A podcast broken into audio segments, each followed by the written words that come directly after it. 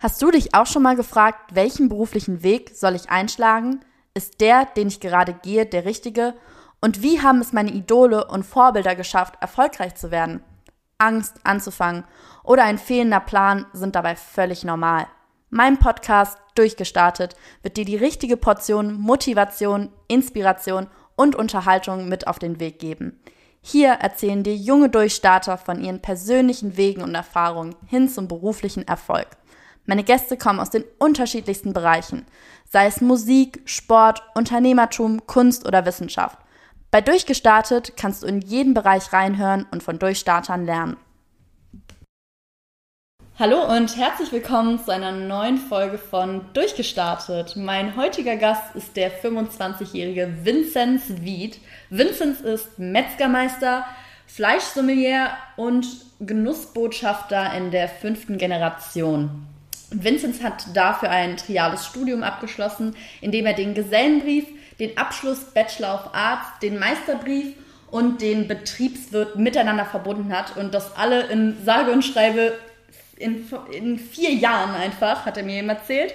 Und inzwischen ist er Teil der Organisation Butchers Manifesto und dem Verein Butcher Wolfpack, die sich für das Handwerk des Metzgers, für Fleischkonsum mit Respekt und dem richtigen Maß, weg vom Kapital und der Ausbeutung einsetzen.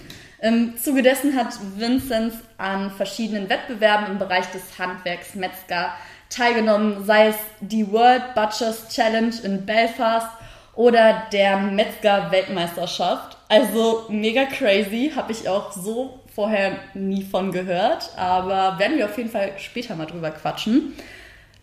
Zuerst würde ich ganz gerne einmal auf die Begrifflichkeiten ein bisschen eingehen. Ich denke, der Beruf Metzgermeister sagt erstmal jedem etwas. Allerdings Fleischsommelier, ich glaube, da fängt es schon an, dass die einigen, einige nicht ganz wissen, was das ist. Vielleicht kannst du uns einmal kurz erklären, was ein Fleischsommelier macht, wo der Unterschied ähm, zum Metzgermeister auch vielleicht ist. Ja, also der Metzgermeister ist ja klassisch ähm, im Handwerk kennt man das nach der Gesellenprüfung oder kann man sich zum Metzger weiterbilden wollen, man der Meister, ein Meister seines Handwerks sein.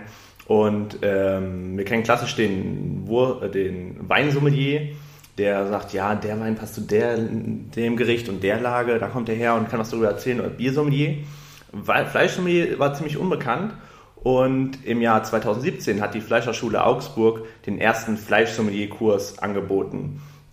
Ähm, es war halt für die Metzger nochmal eine Auffrischung, was eigentlich so gerade in der Szene passiert, was für neue Steak-Cuts es gibt aus den USA. Es ging viel um Marketing, wie man sich äh, vermarkten kann, ähm, um verschiedene Barbecue-Richtungen, ähm, nochmal intensiver in den Bereich Geflügel oder Lamm eingehen. Also das war eine zweiwöchige Ausbildung in Augsburg und sehr intensiv, sehr hochwertige Dozenten mit Steak-Tasting, Kulinarik dabei, geschichtliches Wissen über Fleisch als soziokulturelle Perspektive. Also es war ein sehr spannender Kurs mit Top-Leuten und einfach ist einfach nochmal so eigentlich nochmal ein Sahnehäubchen auf den Meister drauf. Der Meister ist das Wichtige, was wir brauchen. Der Sommelier ist eigentlich nochmal eine Auffrischung, nochmal ein extra Kurs dazu. Das heißt, man vertieft quasi das Wissen, was man schon während der Ausbildung, während des Studiums gelernt hat. Kann man das so sagen? Na, während der Ausbildung ist eigentlich ein anderer Bereich. Ausbildung ist halt klassisches äh, Wurstmachen. Wie mache ich eine Blutwurst, Leberwurst? Ähm, ganz klar, wie, wie mache ich einen ordentlichen Verkauf?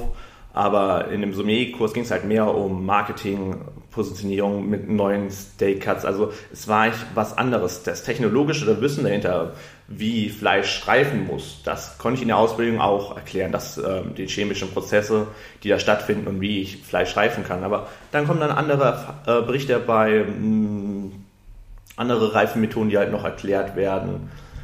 Also das technische Know, das Know-how, mhm. das ist schon gut, wenn man das mitbringt, wenn man nicht nur als Kaufmann dahin kommt, sondern wenn man auch weiß, wovon man spricht, was da mit der Materie passiert. Ähm, ja, es ist halt gut, wenn man beide Richtungen kann. Also quasi, du lernst alles nochmal im, im Bereich Marketing dann auch und vor allen Dingen über, über die Steaks und dahingehend in die Tiefe, was passt vielleicht wozu, also wie kann man das richtig kombinieren, welche Soßen passen zu welchem Fleisch, dass man das nicht durcheinander bringt, vielleicht auch gewürztechnisch, sind das auch solche Sachen, wo man dann drüber spricht? Genau, es war nochmal ein, ein halber Tag ging es eigentlich nur um Gewürze, ähm, wie groß da eigentlich die Aromatik, die Felder sind, was man eigentlich gut kombinieren kann, äh, dass man vor allem ähm, im Bereich Pfeffer gibt es super viele Pfeffersorten, wo man auch äh, mit Rohwurst arbeiten kann, da neue Projekte herstellen kann. Also das war schon spannend. Ging um Genetik, was ist, worauf muss ich achten bei gutem Fleisch. So die Grundsätze kennen wir alle als Metzger, aber das war halt nochmal ähm, von der Intensität der Theorie war das nochmal intensiver. Ja, Wahnsinn. Das heißt, du bist ein richtiger Experte, wenn es um, um Fleisch geht, kann man so sagen. Zudem, vielleicht hast, du hast es ja gerade schon mal kurz angesprochen, du hast klassisch eine Ausbildung ja auch gemacht, wo man dann die ganzen Techniken und so weiter lernt.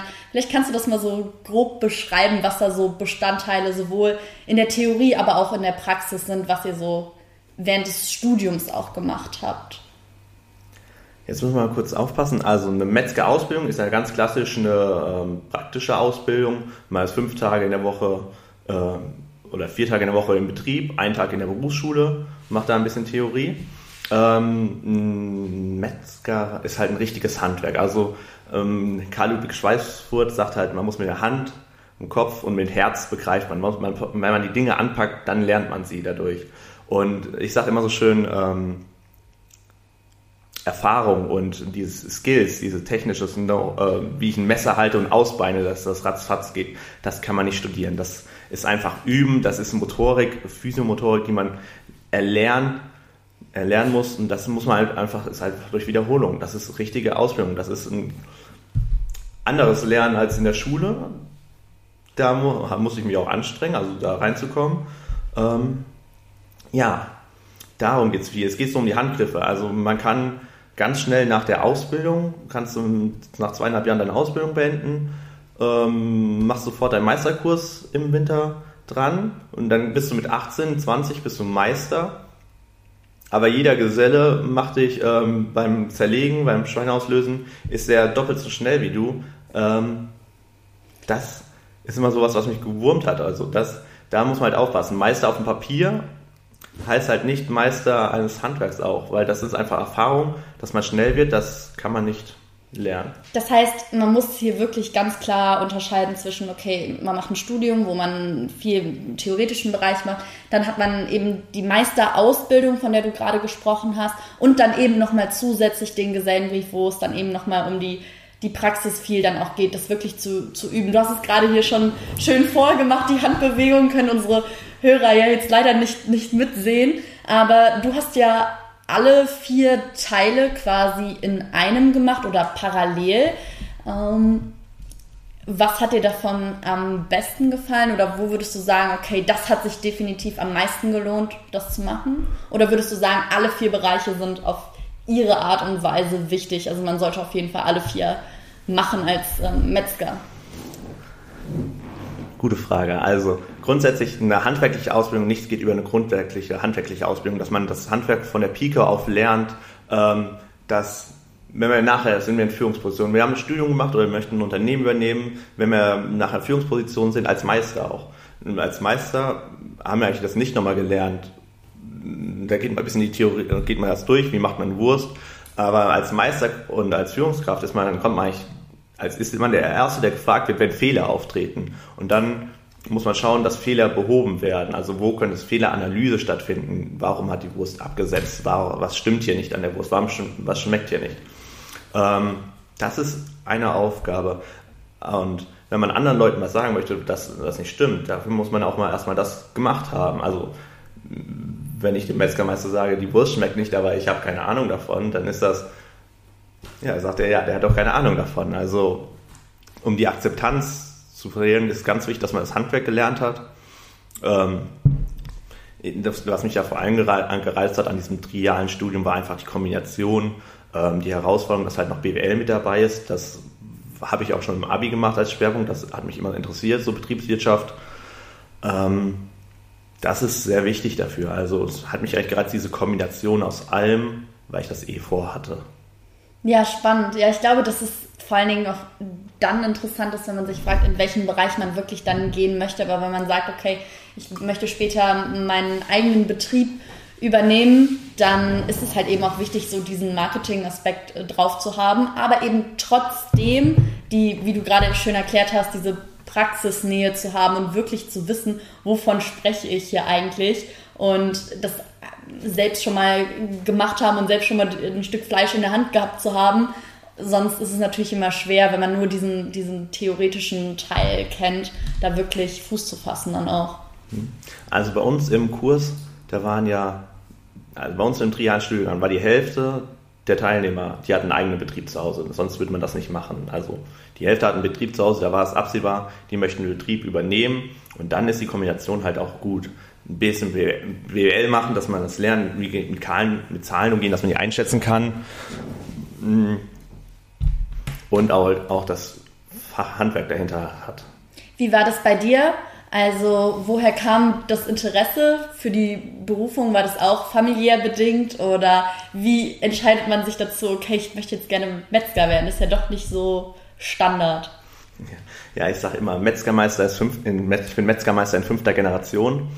Ähm, das kommt daher, ich bin in einem Familienbetrieb aufgewachsen. Wir hatten einen Familienbetrieb, 130-jähriges Bestehen hatte der, die Metzgerei Metzgerei Fritzwied in Erntebrück, ist im kreisigen, kreisigen Wittgenstein, da bin ich aufgewachsen.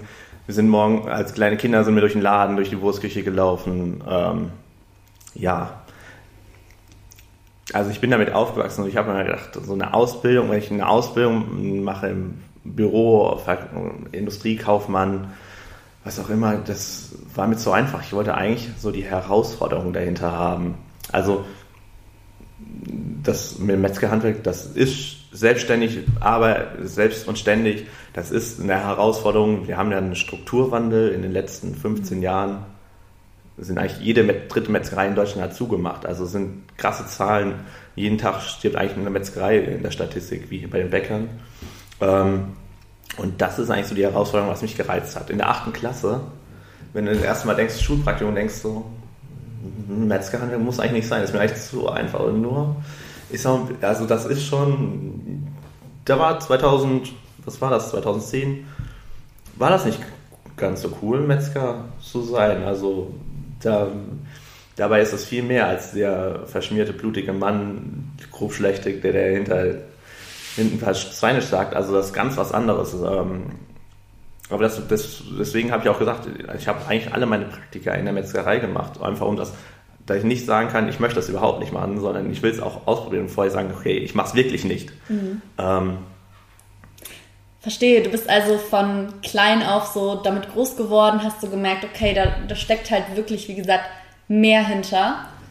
Genau, weil ich dann meine Praktika gemacht habe beim Dirk Ludwig, bei einer der besten Metzger in Deutschland, ähm, ähm, habe ich gesehen, Fleisch ist ein super cooles, super cooler Rohstoff, so vielseitig, was man als für technologisches Wissen damit bringen muss, wo, was da für Potenzial ist, dass man es auf einmal beim Dick Ludwig, da wurden auf einmal, gab es mit dem Tri-Aging, kam gerade in dieser Zeit raus, ist gerade wieder cool geworden.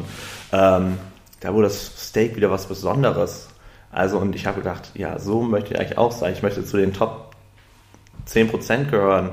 Und ähm, das war so der, der Punkt. Das war so der Punkt, also es geht, also es macht man. Man kann aus, äh, was echt Cooles machen. Und diese Herausforderung habe ich eigentlich gesucht. Und Fleisch ist ein super cooler Rohstoff. Es hat mir Spaß gemacht. Ich möchte, ähm, ja, und irgendwie ist es Metzgerhandel. Es macht einfach Spaß. Es ist einfach mit dem Kopf begreifen, mit Hand, Kopf und Herz begreifen und es ist einfach, das macht Spaß. Ja, crazy. Ja, du hast es gerade schon gesagt, okay, damals 2010 war ja, Metzger werden jetzt nicht so im Trend. Die meisten wollen, die meisten Kinder wollen ja dann irgendwie, weiß ich nicht, Arzt, Anwalt, äh, Superstar, weiß ich nicht was werden. Metzger gehört da eher nicht zu. Würdest du sagen, der Trend ändert sich ein Stück weit, dass mehr Leute sagen, okay, mehr junge Leute vor allen Dingen sagen, wir wollen handwerkliche Berufe erlernen oder würdest du sagen, das ist wirklich eine, eine Branche, die krass immer noch am Aussterben ist? Hat sich da was geändert, seitdem du auch aktiv dabei bist? Na gut, dieser Akademisierungstrend.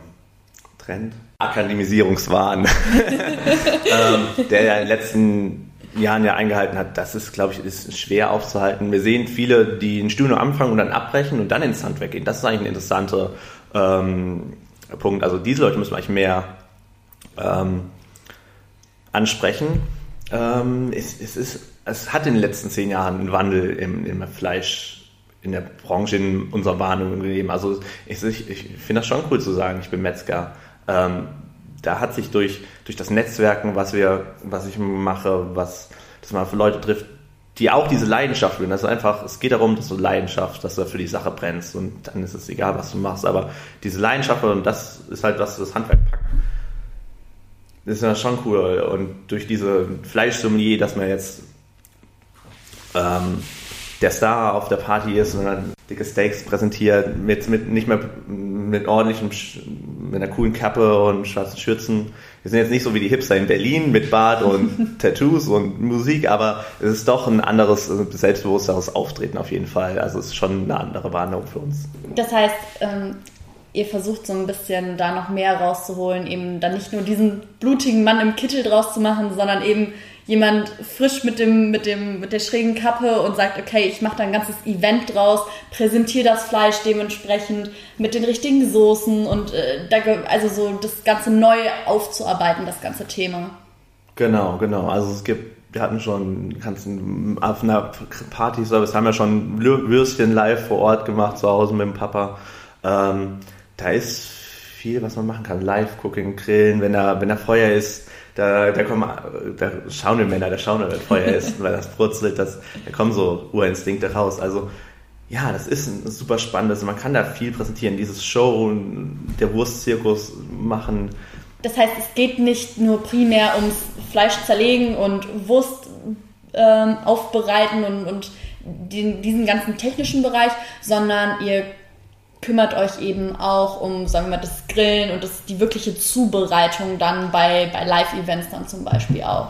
Genau, ich habe ein Praktikum oder ich habe so ein Gesellenjahr, ein Wanderjahr eigentlich gemacht, so ein, wie man es kennt, so auf der Wanderschaft war ich ein Jahr, nachdem ich hier mit, meiner Aus mit meinem Studium fertig war. Und dann war ich vier Monate beim ähm, Heiko Brat in Karlsruhe, einer der Szenemetzger, kannst du in YouTube mal reinschauen, die haben eine eigene, über der Metzgerei haben die eine eigene ähm, Veranstaltungsraum, wo die, wir haben im Winter ein oder zweimal in der Woche hatten wir ähm, Cooking-Events, also Kochveranstaltungen oder Grillveranstaltungen im Sommer.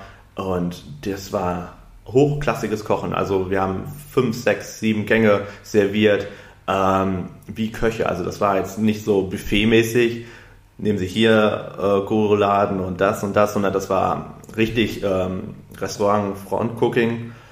Mm, das war schon spannend. Also da gab es auch eine ganz andere Vermarktungsmöglichkeit. Der meint, wenn wir jetzt hier weiter nur Rouladen verkaufen würden und Aufschnittscheiben an Oma Inge, dann würde diese Metzgerei nicht überleben. Und der Heiko Brat hat das geschafft mit einer Neuausrichtung von Besetzung verschiedener Geschäftsfelder im Bereich Grillen, Veranstaltungen, ähm, sich zu positionieren und ist halt so eigentlich jetzt die Nummer eins der Metzger in Karlsruhe. Und das hat echt Spaß gemacht, so mit dem Kundenaustausch. Man ist ja der Held, wenn man da über Fleisch redet und das ist halt was zum Anpacken, zum Schmecken, das ist halt ein, ein, Vorteil von unserem Beruf. Das macht halt echt Spaß. Ja, Wahnsinn, echt cool, dass es da noch so viele andere Möglichkeiten gibt, eben diesen Metzgerberuf noch weiter auszuweiten, eben durch solche Events. Du hast es gerade eben schon angesprochen, gerade das Netzwerken in der Metzgerbranche scheint auch ein wichtiger Bestandteil deines Alltags zu sein. Wie kann man sich sowas vorstellen? Wie connectet man mit anderen Metzgern? Gibt es da auch bestimmte Veranstaltungen für oder wie, wie läuft das Ganze ab? Ja, gute Frage. Heutzutage, also ich habe jetzt ein ziemlich großes Netzwerk. Heute sehe ich sehr viel bei Instagram, Facebook, auf Instagram wird sehr viel gepostet, aber das sind eigentlich alles Kontakte. Ähm, die sie eigentlich so gesammelt haben. Vor allem von dem Butchers Manifesto, wenn wir da jetzt mal drauf eingehen können. Ähm, ist eigentlich auch eine spitzige Geschichte. Da war eigentlich auch in dem Zeitraum 2017 oder so, war eine Trüffeljagd. Die Adelaide Raps Stiftung, die Gewürzfirma Raps in Kulheim, hatten so neue ähm, Events veranstaltet ähm, um das auch wie eine Fleischfamilie, das Fleischhandwerk anders zu präsentieren. Das war so ein Think Tank, ein Austausch ähm, wie können wir eigentlich, ähm, ja, was zeichnet eigentlich eine Metzger aus oder warum sterben so viele Metzger und was, das war so ein Forschungsprojekt. Da haben sich halt, ähm, wurden viele Metzgereien angeschaut und daraus wurden halt Ideen geschlossen, wie kann man die Metzger neu vermarkten. Das war eigentlich so der Grundsatz. Die hieß Trüffeljagd. Und ich habe das nur gesehen, die Trüffeljagd macht ein Treffen in Kopenhagen.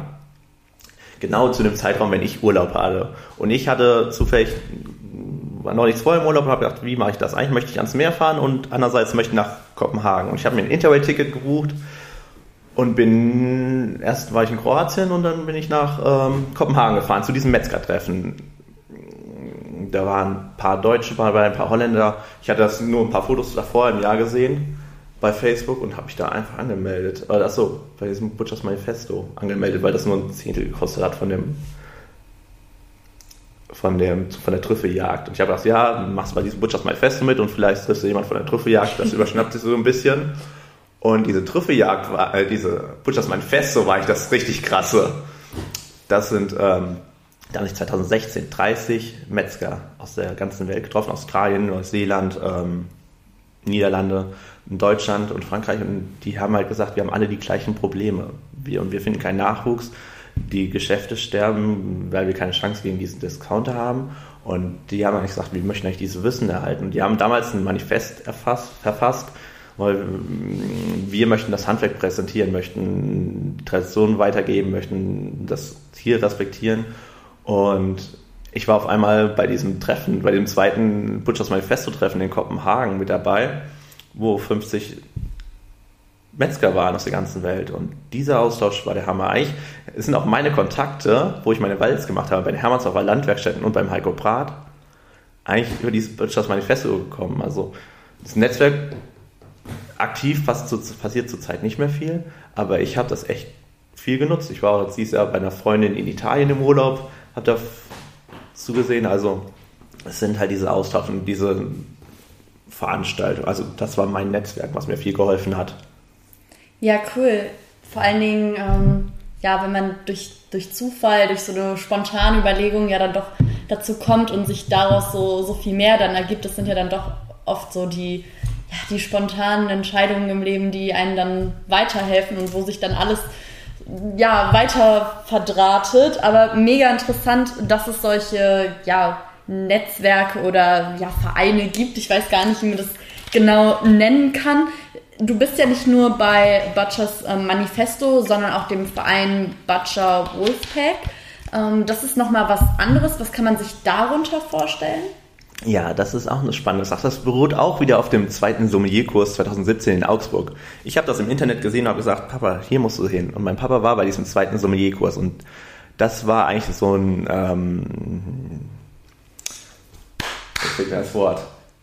Dieser Kurs hat eigentlich den, dieser zweite Fleischsommelier-Kurs hat den Sommelier-Kurs nochmal auf ein ganz anderes Level gehoben, weil da so spannende Leute da waren, die sich zusammengeschlossen haben, die gesagt haben, mach das noch da rein in den Kurs und das und ich kommt mal zu mir, ich präsentiere euch, wie ich meine Art von Barbecue und Zerlegen zerlege und es waren so verrückte Leute dabei, die haben gesagt, hey Leute, es gibt eine Metzger-Weltmeisterschaft, habt ihr nicht Lust da mitzumachen? Und mein Papa hat das gehört, ja, ey, er hat es bei Facebook gesehen, dass sie noch jemanden suchen für die Azubi-Klasse. Hat gesagt, willst du da nicht mitmachen? Und ähm, ich habe mich da beworben. Vielleicht hat sich, war vielleicht nicht, war kein anderer, der sich da drauf beworben hat. Und die haben gesagt, alles klar, dann bist du mit dabei. Ich habe keine, war keine Auswahl. Das war jetzt kein ähm, Qualifizieren über wie mit dem Nachwuchsleistungs Wettbewerb nach der Ausbildung. Also über die Schiene nicht. Das war eine private Initiative von Metzger, Meistern, selbstständigen Unternehmern, die gesagt haben, wir nehmen das Zeit und die Geld in die Hand und trainieren jetzt dafür und melden uns für die Metzger-Weltmeisterschaft in Belfast an. Und wir haben aus dem Nichts angefangen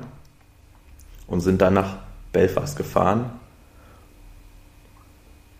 Jetzt weiß Wie ich gar nicht, was man, ich jetzt sagen soll.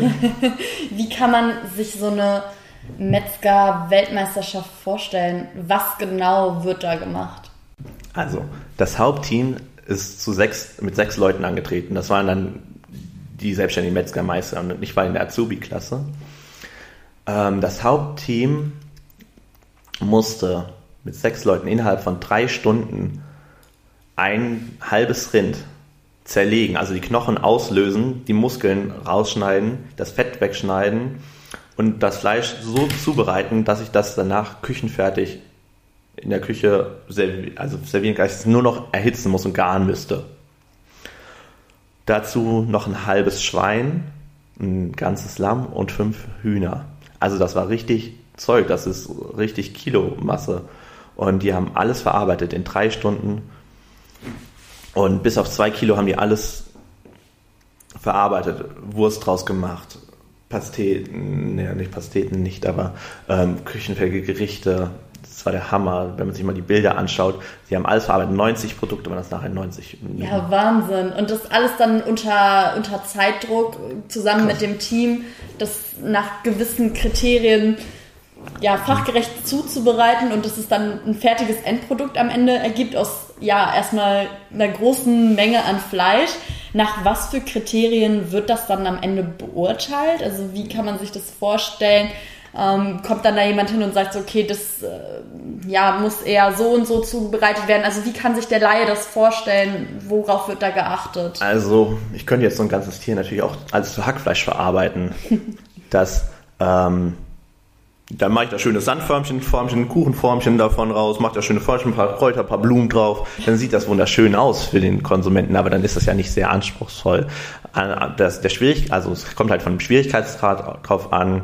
Ähm, äh, ist das jetzt gebunden? Ist das eingerollt? Wie viel Arbeit steckt eigentlich dahinter? Wenn ich, wie fein ist das zubereitet, verziert? Also da sieht man schon einen Unterschied, ähm, wie grob oder fein das ist. Dann geht es natürlich auf die Wirtschaftlichkeit. Ähm, das deutsche Team hat zwei Kilo übrig gelassen. Das die Neuseeländer hatten zwei Kisten, 40, 60, 40, 60 Kilo übrig, was sie nicht verarbeitet hatten. Ähm, also sauber, also Wirtschaftlichkeit wird beachtet, Sauberkeit am Arbeitsplatz ist natürlich ganz wichtig, Vielfalt, die Technik, dass halt auch die Knoten alle in einer Reihe sind. Das, das heißt, es gibt verschiedene Punkte. Einmal Sorgfalt, dass nichts übrig bleibt, auch nichts verschwendet wird, aber eben auch, dass man vielfältige Produkte aus eben diesem genau, großen Stück Fleisch das macht. Das heißt, ähm, was bedeutet Vielfalt im, im, Metzgerberuf? Also, dass man eine Wurst und, und, noch eine Wurst oder was für Produktmöglichkeiten hat man, wenn man da so ein großes Stück Fleisch vor sich hat? Jetzt gehen wir tief in die Materie ein. Nein. Ähm, grundsätzlich, das, das ein Rind oder ein Schwein ist ja ein Vierfüßer. Das steht ja mit auf vier Füßen. Das ist eigentlich ähm, ja es gibt Muskelpartien, die immer bewegt werden. Das sind die Beine, die Schultern. Die sind ja immer in Bewegung. Das hier ist die ganze Zeit auf den Schultern, auf den Beinen, die Waden stehen ja immer, sind immer angespannt. Was man sich eigentlich daraus ableiten kann, wie dieser Muskel benutzt wird. Je mehr der Muskel benutzt wird, desto höher ist eigentlich der Kollagengehalt, der Sehnengehalt, ähm, was das Fleisch zäh macht. Kollagen, das kennen wir aus dem, beim Kochen oder beim Gummibärchen das braucht Zeit. Warm Wasser, also wenn ich einen schönen Gulasch koche aus der Wade, der braucht halt Zeit. Der braucht viel Zeit, damit das warm wird. Oder Brisket, Pulled Pork, das ist ja alles, das zerfällt das ja nachher wunderschön, aber es braucht halt viel Zeit und niedrige Hitzetemperatur. Und wenn ich ein Steak brate, Steak, Filet, das ist ja ähm, was zum Kurzbraten, das ein Filet in der Rücken ist ja immer entspannt. Der, auf dem wird er nicht gestanden. Ähm, der hat einen ganz niedrigen Kollagengehalt und dadurch ist das Fleisch auch super zart. Und das ist eigentlich erstmal die grundsätzliche Unterscheidung. Habe ich was zum Kurzbraten mit viel Hitze, wie ein Steak, psch, psch, oder ein Gulasch oder ein Braten, der was halt lange was lange braucht, damit er schön zart wird. Also ein Gulasch ist eine wunderschöne Sache. Wir müssen auch ein Tier, der Filetanteil vom Tier ist 2%. Wir können nicht nur Filet essen, da kommt auch viel Braten, fällt da zusammen. Also da muss man sich auch bewusst sein, wenn man Steak isst, da ist ja, es gibt kein Filettier. Mhm. Ähm, das ist so die grundsätzliche Sache. Möchte es kurz braten oder garen? Ähm, ja, und dann kann man halt gibt es halt super viel zum Kochen, was man machen ja, kann. Ja, interessant. Das heißt, man guckt sich wirklich erstmal die Struktur von dem Tier an, welche Muskelpartien sind wie ausgeprägt, wo ist welcher Anteil an, an Kollagen drin, wie ist die Fleischzusammensetzung und danach entscheidet man quasi, was daraus werden kann. Ob das jetzt, wie, wie du gerade schön vorgemacht hast, was zum Kurzbraten oder für die, für die lange, ähm, weiß ich gar nicht mehr, das sind nicht Gärungszeit, wie, wie ist der Fachbegriff dafür? Lange Kochzeit. Ähm, ich, ja, Garziehen. Ga Garziehenzeit, genau. Ähm, und aus den Überresten entsteht dann Schmoren. die Wurst. Schmoren geht Schmoren. Ja, man merkt, es gibt so viele verschiedene Möglichkeiten, Fleisch zuzubereiten.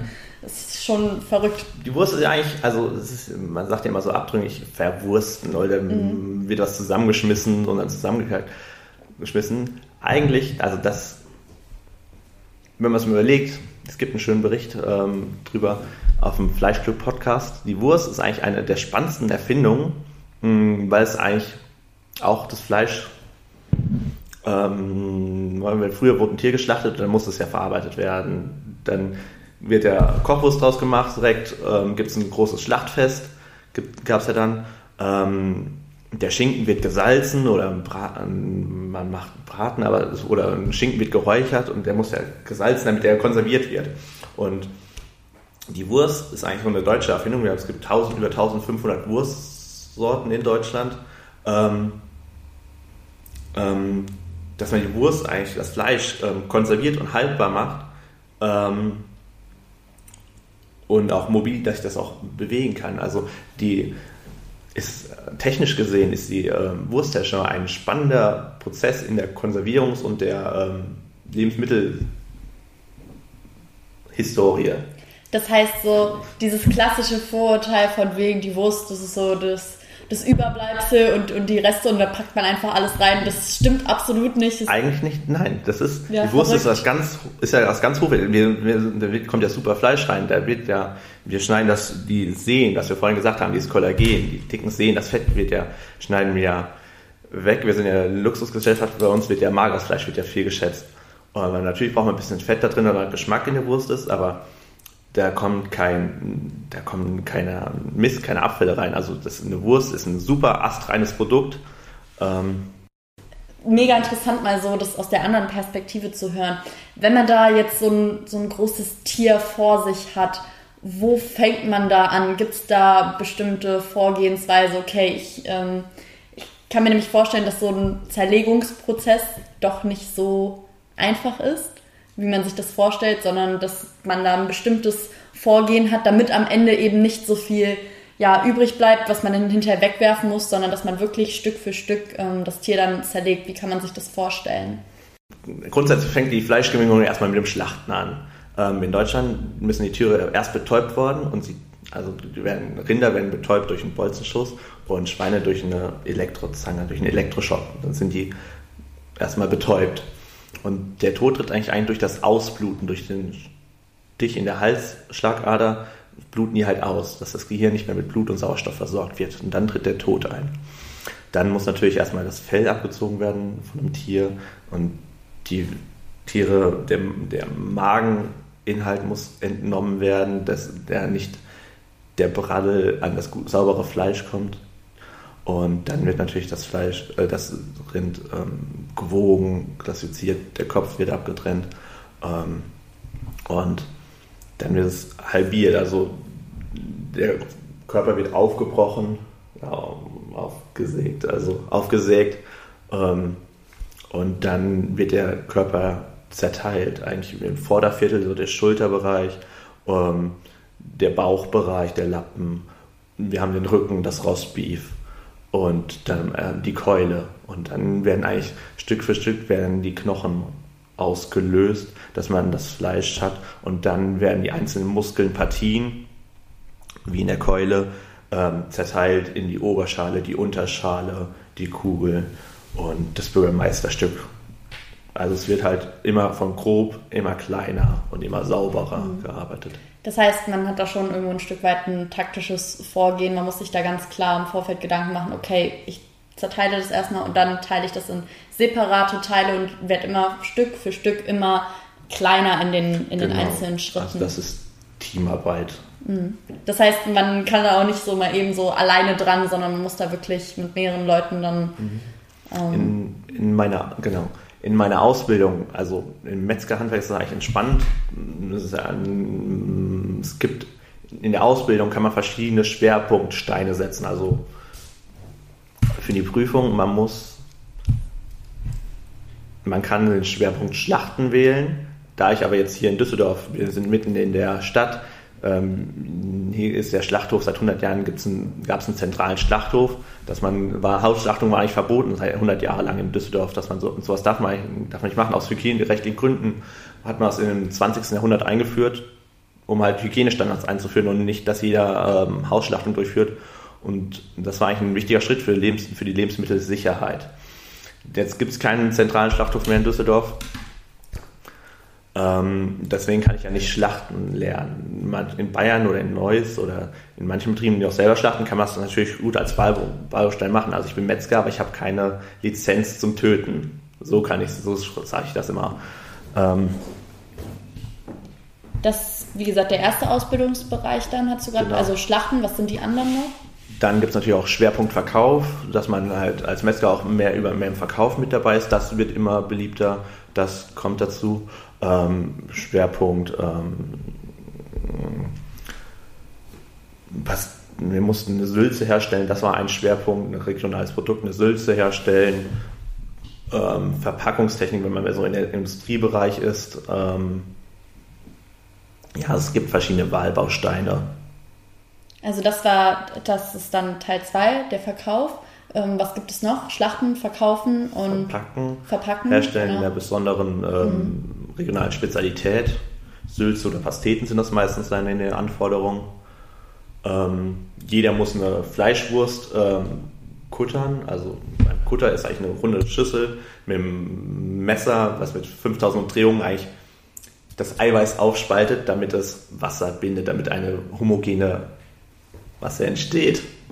Ja, mega interessant, dass es da noch so viele verschiedene einzelne Fachbereiche gibt, weil man denkt irgendwie als Laie immer, ja, okay, Metzger, der macht halt irgendwie wie alles, Schlachten, dieses, jenes, verarbeiten, verkaufen, aber dass man da sich wirklich dann nochmal spezialisiert auf die einzelnen Fachbereiche vorbereitet. Jetzt hatten wir gerade auch darüber gesprochen, wie das so ist mit der Zerlegung eines Tieres. Ähm, musstest du schon mal selber ein Tier töten oder ist es so, dass wenn die Ware bei euch ankommt, dass das Tier schon tot ist? Also wie gesagt, hier in Düsseldorf, wir kriegen ja keine, bei uns kommen die Tiere schon tot und halt an. Wir können ja nicht selber schlachten.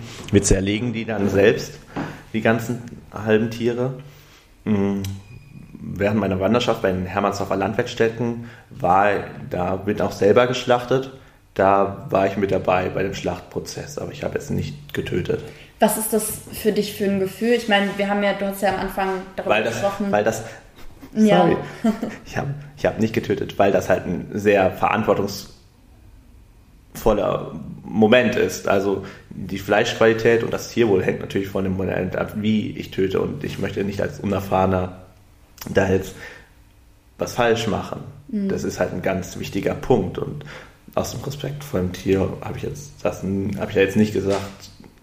Ich, ich will das mal. Ich jetzt da selber jetzt dran und habe eigentlich gar keinen Plan, was ich da tue. Verstehe, interessanter Punkt. Ja, weil ich kann mir vorstellen, also für mich ist es so, und ich glaube für die meisten, ich spreche da wahrscheinlich für viele, ist es so, man kriegt hinter das, das Stück Fleisch und wir alle essen das auch gerne, aber es ist immer so dieses, ja, der Tötungsprozess und du hast gerade am Anfang viel darüber gesprochen, dass der Rohstoff Fleisch ja super interessant ist, super vielfältig ist, aber wir dürfen nicht vergessen, dass wir hier über Lebewesen sprechen und dahingehend interessant, dass du das gerade auch mit der Verantwortung ansprichst. Ähm, wie ist das so? Wie würdest du sagen, ist da deine Verantwortung als Metzger eben bezogen auch auf den Fleischkonsum? Ich meine, es ist ja nicht gerade ein eine schöne Sache, Lebewesen zu töten, das wissen wir alle. Wie siehst du da selber deine Verantwortung als Metzger in dem Bereich? Also zu dem ersten Punkt. Was ganz wichtig ist, dass ob der Karl-Ludwig Schweißfurt sagt, der Luki Maurer, oder ich sage das auch immer, also wenn ich, wenn jemand an der, wenn der Kasse steht, dann sage ich nicht, hier ist ihr Produkt, sondern ich sage, hier ist ihr Lebensmittel. Lebensmittel, das muss man sich mal bewusst machen. Das Wort Lebensmittel kommt natürlich von dem Lebewesen leitet sich das ab. Ein Tier, was für uns gestorben ist. Das ist ähm, ganz wichtig erstmal in der Bewusstmachung. Also ich sage das jedes Mal, hier sind ihre Lebensmittel. das ist erstmal, dass man das bewusst macht. Grundsätzlich in der Gesellschaft, in der Industrie, es wird ja erstmal davon abgedacht, dass man Fleisch hat nichts mit Tier zu tun. Das wird erstmal so suggeriert, dass da ein Prozess dahinter ist. Das ist ein ganz verantwortungsvoller Job, Tiere zu töten. Der Wert einer Gesellschaft gibt es sich, wie es mit, mit Tieren umgeht. Ist ein interessanter Spruch. Ähm, Marc Junglas, der Gründer der Gläsern Metzgerei in Köln, der hat gesagt, ich übernehme Verantwortung hier für diese Gesellschaft, denn ich nehme diese Verantwortung gegenüber dem Tier auf mich und ich mache das für die Gesellschaft. Das ist ein ganz wichtiger Punkt. Darüber sprechen, ja, dass wir, wir dürfen den Bezug nicht verlieren. Das ist in der Stadt schwierig, den Bezug zum Fleisch, dass das ein Tier ist, ähm, vergisst man leicht in der Weil Stadt. Weil man halt nicht so die Nähe auch dann dazu hat, die, die Kühe nicht auf dem Feld grasen sieht, die Hühner nicht im Stall rumlaufen sieht, sondern halt, wie gesagt, hinterher nur das, das Endprodukt, das Lebensmittel, was dann auf die Theke kommt, sieht, Schön aber nicht, genau. nicht das Tier. Ähm, nun setzt ähm, die Organisation, in der du bist, sich ja auch eben vor allen Dingen dafür ein, dass der Fleischkonsum eben mit dieser gewissen Verantwortung behandelt wird. Was sind da so Themen, wo, da, wo drauf geachtet wird? Wie kann man dafür sorgen, dass eben mehr, ja, vor, wie, wie soll ich das sagen? Hm, nein, ich stelle die Frage, ich Frage nochmal anders. Ähm, merkst du, dass in der Gesellschaft so ein bisschen ein Umdenken passiert, bezogen auf den Fleischkonsum, dass man eben mehr Respekt davor hat, dass es sich halt eben um ein Lebensmittel handelt, was man nicht einfach wegwerfen sollte, sondern was für einen dann gestorben ist. Glaubst du, da passiert gerade ein Umdenken, vor allen Dingen in Deutschland auch? Gute Frage. Also bei diesem Butchers Manifesto, wir sagen, unsere Message ist weniger Fleisch essen. Also Jürgen David hat es diese Woche erst nochmal gesagt im Interview, ähm, weniger Fleisch essen, dafür dann hochwertigeres. Im Supermarkt oder im Discounter werden 90 Prozent das Fleisch, was angeboten wird, ist halt Haltungsform 1 und 2. Ähm, wenn man sagt, ich möchte Bio essen oder ich möchte ähm, beim Metzger kaufen, fragt nach, wo das, wo das herkommt, wie die Haltungsbedingungen sind. Also wir haben Schweine, das ist eine alte Rasse, ähm, aus Baden-Württemberg, die langsam wächst. Das ist eine alte Rasse, also langsam wachsende Rasse, die ähm, haben, machen nicht so viel Magerfleisch, das sind nicht so diese, die werden fast ausgestorben, weil die nicht dem Trend entsprachen. Aber dadurch, dass sie langsam wachsen, wachsen und Fett eigentlich ansetzen, intramuskulär, diese schönen weißen Pünktchen, Erdärchen, macht das Fleisch eigentlich ähm, schmackhaft. Das springt, brutzelt nicht in der Pfanne zusammen, dass da nur Wasser drin ist. Und das wird ohne Antibiotika behandelt, mit eigenem Hochfutter. Also das ähm, bei der Kaufentscheidung kann der, der Käufer, der Konsument schon viel entscheiden. Also das ist seine Stimme, seine Marktmacht. Wem möchte er seinen Food-Dollar geben? Mhm. Gibt es dann Umdenken? Also das Thema Fleisch ist politisch geworden. Auf jeden Fall. Ähm, das ist Essen ist auf jeden Fall ein Lifestyle. Ähm, das ist eigentlich eine soziale Trennlinie, habe ich diese Woche noch gelesen bei Hendrik Hase. Essen ist eine soziale Trennlinie. Ich drücke mich damit aus, es ist wie Mode, was ich esse. Natürlich haben wir, ähm, ich will nicht sagen radikal, Menschen, die auf alle tierischen Produkte verzichten. Wir haben ja einen großen Teil in Deutschland, die sagen, zwei Drittel, die sagen eigentlich, wir sind Flexitarier, wir essen weniger Fleisch, wir möchten weniger Fleisch essen ähm, aber dann lieber Gutes. Also diesen Trend merken wir schon. Das ist eigentlich auch das, wo wir uns als Metzger positionieren können mit alten Rassen, mit Fleisch, was intensiv schmeckt. Ähm, das heißt, es gibt verschiedene Trendbewegungen, die du da auch beobachtest. Auf der einen Seite nämlich die Leute, die sagen, okay, wir gehen komplett weg vom Fleischkonsum, leben vegetarisch, vegan, gehen von, gar von ganz von tierischen Produkten weg, aber eben auch die Leute, die sagen, okay, ähm, wir wollen schon noch weiterhin Fleisch essen, aber eben seltener, dafür qualitativ hochwertigeres Fleisch, wenn es dann mal äh, Fleisch geben sollte.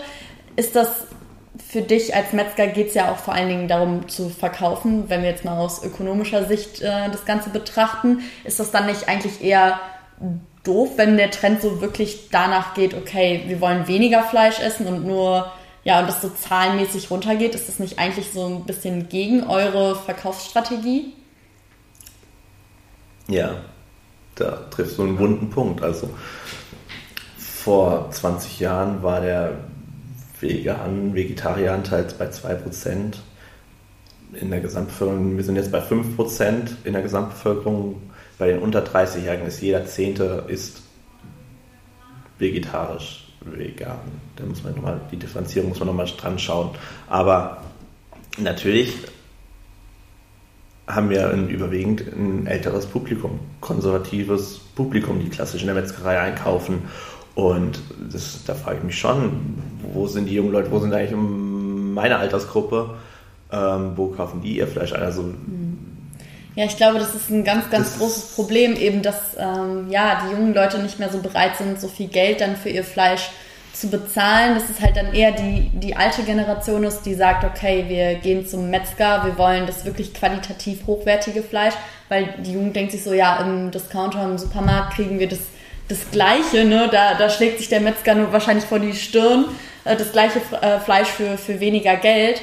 Aber ich glaube, da, das ist ein ganz, ganz großer Punkt und deswegen finde ich das auch super wichtig, dass wir jetzt drüber sprechen, weil das ist nämlich eben nicht so das Fleisch, was du im Supermarkt kaufen kannst. Das, da wird nicht drauf geachtet, okay, ähm, wie war die Haltung vorher? Sind da Medikamente drin? Ist es, du weißt eigentlich gar nicht, was du da wirklich hinterher isst, was da wirklich drin steckt in dem Fleisch auch. Und deswegen geht da für mich immer so der Appell raus an die Leute, wenn ihr Fleisch essen wollt. Und ich glaube, dass es auch kein Problem ist, dass jeder das für sich selber entscheiden kann, ob man jetzt vegetarisch, vegan oder mit Fleisch eben mit tierischen Produkten leben möchte. Ich glaube, das sollte nicht verpönt sein, aber dass man eben trotzdem sagt, okay, mir ist es wichtig, dass ich mich damit auseinandersetze und dann eben zu Fachleuten gehe, die das für mich übernehmen, die schauen, was drinnen steckt und wie die Haltung halt eben war. Und dahingehend halt so, ja, das, das Handwerk des, des Metzgers auch irgendwo ein Stück weit, dass es halt wichtig ist, weil diese Leute sich eben dann damit auskennen.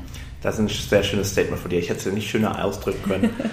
Was halt ist, diese, wer sich vegetarisch, vegan ernährt, der beschäftigt sich halt mit dem, was er isst. Dieses Bewusstwerden, das ist halt ein ganz wichtiger Schritt davon. Da sind wir halt manchmal, manchmal auch mit den Leuten näher dran, als jemand, der nicht darüber nachdenkt und nur fünf oder sechs Mal Schnitzel isst in der Woche. Mhm.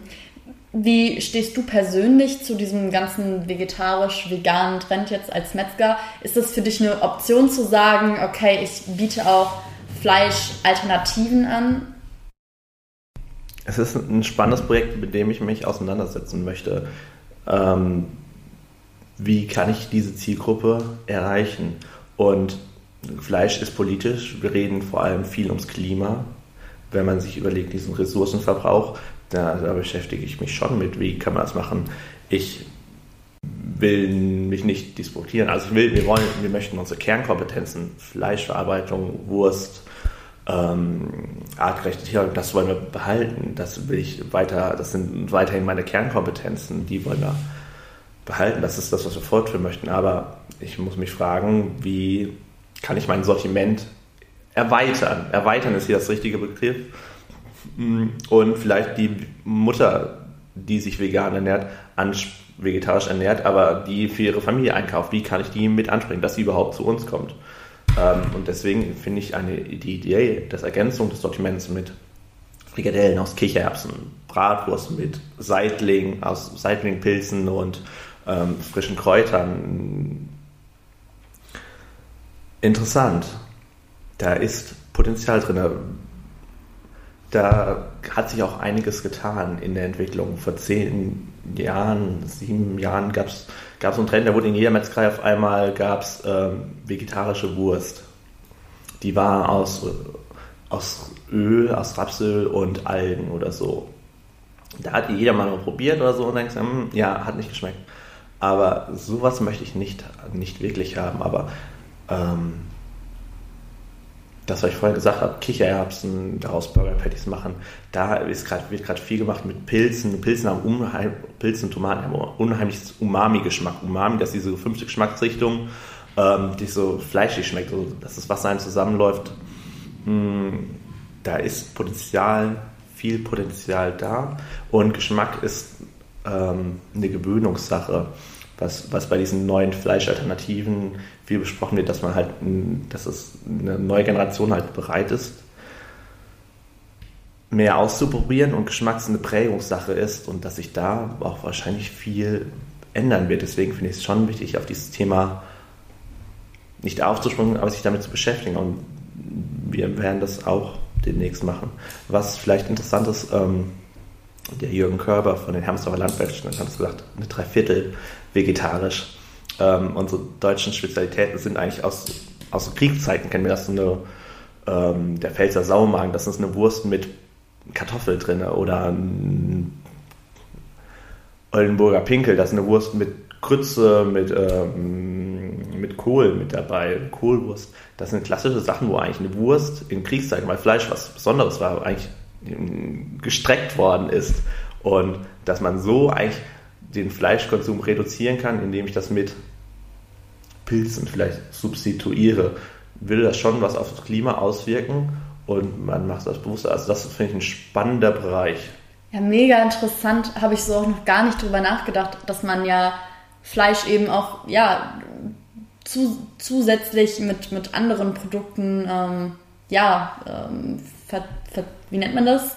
versehen, genau, versehen kann, eben, dass man da möglichst vielfältig sich dann auch aufstellt und finde ich auch cool, dass du sagst, okay, du bist offen da, verschiedene Produkte in deinem Sortiment anzubieten, dass du halt eben trotzdem schaust, okay, was kommt dem Fleischgeschmack nahe, weil am Ende geht es um das äh, Lebensmittel eben Fleisch, aber eben zu gucken, okay, wie kann ich das mit, mit anderen ähm, Rohstoffen weiter ähm, ausweiten, das Ganze. Erntest du manchmal Kritik dafür, dass du Metzger bist? Ich meine, ich kann mir vorstellen, dass es vielleicht einige Veganer und Vegetarier gibt, die sich da manchmal ein bisschen auf den Schlips getreten fühlen, die sagen, hey, nee, das Fleischkonsum, das geht absolut gar nicht. Und ich denke, aus deren Reihen gibt es ja auch genügend Argumente für. Hast du da manchmal das Gefühl, dass Leute dich dafür kritisieren aktiv oder eher gar nicht? Also wenn du irgendwo Samstagabends auf einer Party irgendwo ein Mädel ansprichst, du sagst, ich bin Metzger und sie sagt vegan, dann ist vielleicht mal das Gespräch dann vorbei, aber es wird jetzt nicht. Ähm, nee, so militante Vegetarier, Veganer habe ich noch nicht getroffen. Die sind bei den Social Media, Facebook, da muss man aufpassen. Das ja, militant, das, da lohnt es sich nicht zu diskutieren. Das ist ja was Bekehrendes. Ähm, manchmal, wie gesagt, manchmal sind wir näher zusammen, als wir denken, weil wir uns bewusst mit dem Thema Lebensmittel beschäftigen und dem Thema Fleisch. Es sind ja, jeder hat seine Sicht. Also, es sind ja auch ein Wunderpunkt. Dieser Ressourcenverbrauch, wie kann ich ihn rechtfertigen? Das ist ja, ob es jetzt eine ganz aktuelle Friday for Future Klimadebatte, darf man auf eine Kosten der nächsten Generation so die Ressourcen des Planeten verbrauchen. Und da müssen wir entweder Lösungen finden oder uns anpassen. Ich weiß es nicht, wie, der, wie die Geschäftswelt aussieht. Also das ist ein spannender Bereich, mit dem wir uns mehr, auch der wichtige wird, der zu einer Kaufentscheidung, der entscheiden wird für eine Kaufentscheidung. Fleisch ist politisch. Hm.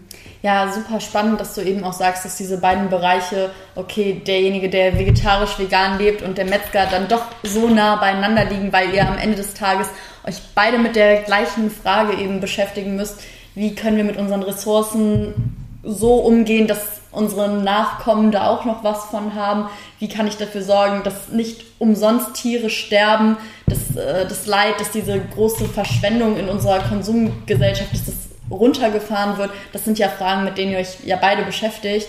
Deswegen ähm, dahingehend die Frage, ob du da Kritik erntest, ja doch, äh, ja, hat sich damit quasi nicht in Luft aufgelöst, aber da muss man halt dann gucken, okay, dass man das nicht abtut und sagt, okay, ich stelle mich jetzt auf die eine und der andere auf die andere Seite und dass man da sagt so, ja, das, was der eine macht, ist total blöd und was der, ne, so, dass man einfach sieht, okay, wo sind denn unsere Gemeinsamkeiten und vielleicht kämpfen, kämpfen klingt immer so, aber es ist ja im Endeffekt so, stehen wir für, für eine ähnliche Sache ein, nur halt eben mit unterschiedlichen Herangehensweisen. Und ich glaube, da zu sagen, dass das eine richtiger als das andere ist, ist sowieso nie ein, ein guter Ansatz für genau, das Ganze. Genau.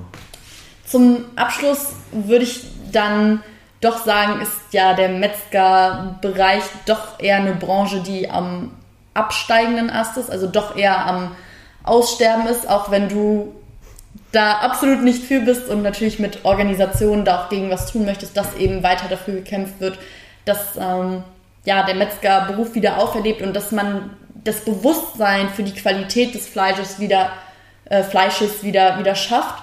Hm, dahingehend meine Abschlussfrage, kann man so sagen. Was würdest du anderen jungen Menschen raten, die eben auch in aussterbenden Branchen Karriere machen wollen oder eben in, auch in solche Branchen rein wollen, die vielleicht nicht gerade im, im Trend liegen? Was würdest du solchen Leuten raten wollen? Also ich will jetzt keinem, ich will jetzt nicht raten, wer Kohle Bergarbeiter. Aber die Leute, die ja in den Bergwerken aufhören, die haben alle schon Jobangebote als, das sind ja, heißt ja, ist ja nicht Bergmann, das ist ja Mechaniker, das sind, ähm, die haben ja schon Jobangebote im technischen Bereich. Ähm, grundsätzlich ist es, wir waren vorhin schon wieder bei dem Wort Leidenschaft. Es muss Spaß machen. Das ist das Wichtigste. Und wenn du Leidenschaft findest, dass der Anstieg das das, was dich anschreibt, dass du jeden Morgen aufstehst, warum du was machst und das ist das, was dich antreibt, dass du gut wirst, dass du der Beste werden möchtest. Das, das auch Hobby zu deinem, das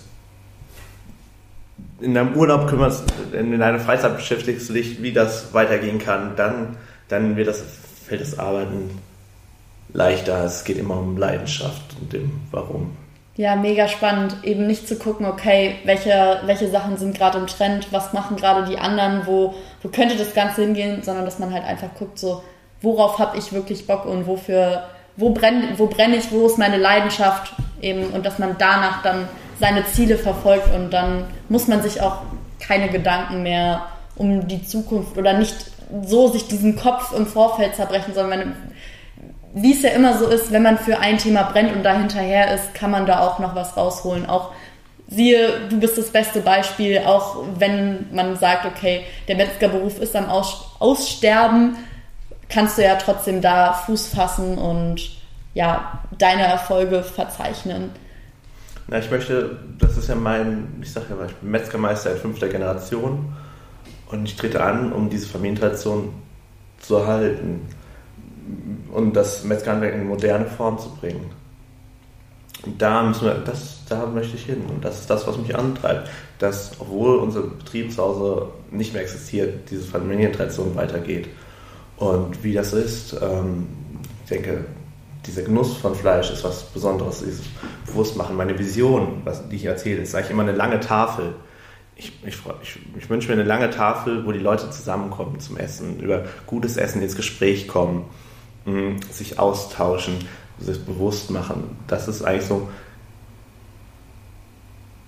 diese Glücksmomente, die da entstehen. Ich bezeichne mich, die möchten wir kreieren. Ich möchte der Glücksmoment-Entwickler äh, sein, dass die Leute zusammenkommen und so das Leben bewusst genießen. Das ist eigentlich das, was mich antreibt. Das ist meine Vision. Ja, mega schön. Danke, dass du heute deine Vision und deine, deine Ziele mit uns geteilt hast uns einen kleinen Einblick gegeben hast, was den Beruf des Metzgers noch alles so ausmacht, dass es eben nicht klischeehaft der weiße Mann in dem Kitchen ist, sondern dass da eben viel, viel, viel mehr zugehört, wie wir jetzt ja heute erfahren haben. Deswegen danke dir für das schöne Interview. Ich hoffe, es hat dir auch etwas Spaß gemacht. In diesem Sinne, bis zum nächsten Mal. Tschüss zusammen. Ja, hat mich gefreut. Auf Wiederhören. Ciao.